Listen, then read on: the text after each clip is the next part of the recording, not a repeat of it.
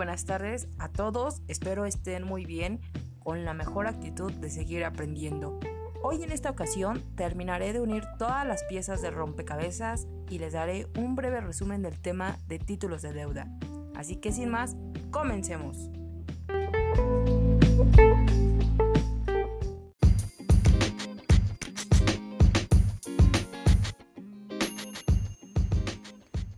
Desde la Edad Media hasta ahora se ha ganado mucho dinero a través del préstamo, el cual es un concepto sencillo de entender. Un prestatario le facilita una cantidad de dinero acordada a una persona que lo necesita, ya sea para cubrir sus necesidades de consumo o porque quiere invertirlo en alguna idea que le pueda generar utilidades o ganancias. Durante un periodo de tiempo, esperando que cuando llegue el día de entregar el dinero prestado, este se entregue al prestatario más un rendimiento, que como ya lo hemos visto a lo largo de las clases, es lo que conocemos como interés. Y es ahí donde las matemáticas financieras hacen acto de presencia, porque como recordamos, estudian el valor del dinero a través del tiempo.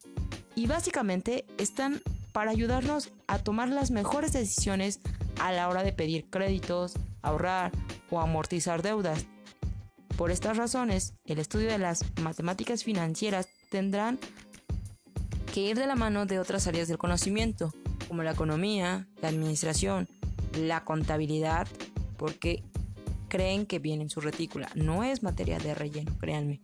Las finanzas y hasta educación financiera.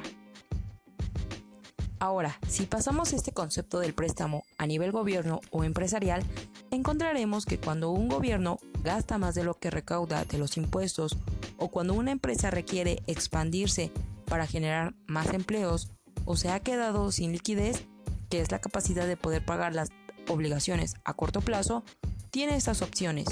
Pedir un crédito bancario, si es una empresa, pedir capital a los accionistas y por último, emitir deuda a corto, mediano y largo plazo.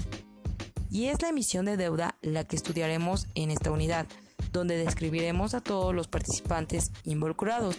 Por mencionar algunos, tenemos a los ahorradores e inversionistas, prestatarios del dinero, intermediarios, instituciones que facilitan y regulan el intercambio, y gobiernos y empresas que buscan el desarrollo económico y social a través de proyectos empresariales, y en sí los títulos más utilizados como son los bonos, obligaciones y acciones. Hago una aclaración.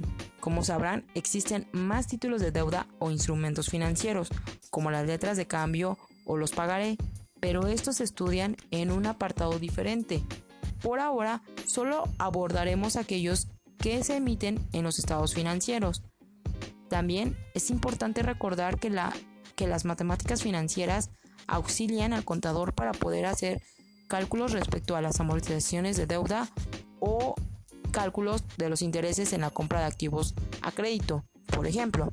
Pero la verdadera magia del contador es hacer los registros correspondientes en tiempo y forma, siguiendo las normas de información financiera y demás leyes y códigos relacionados, para que al final de, eh, de tener listos los estados financieros, pues se pueda realizar un análisis e interpretación que nos permita tomar decisiones oportunas y eficientes para que la empresa vaya por un buen camino.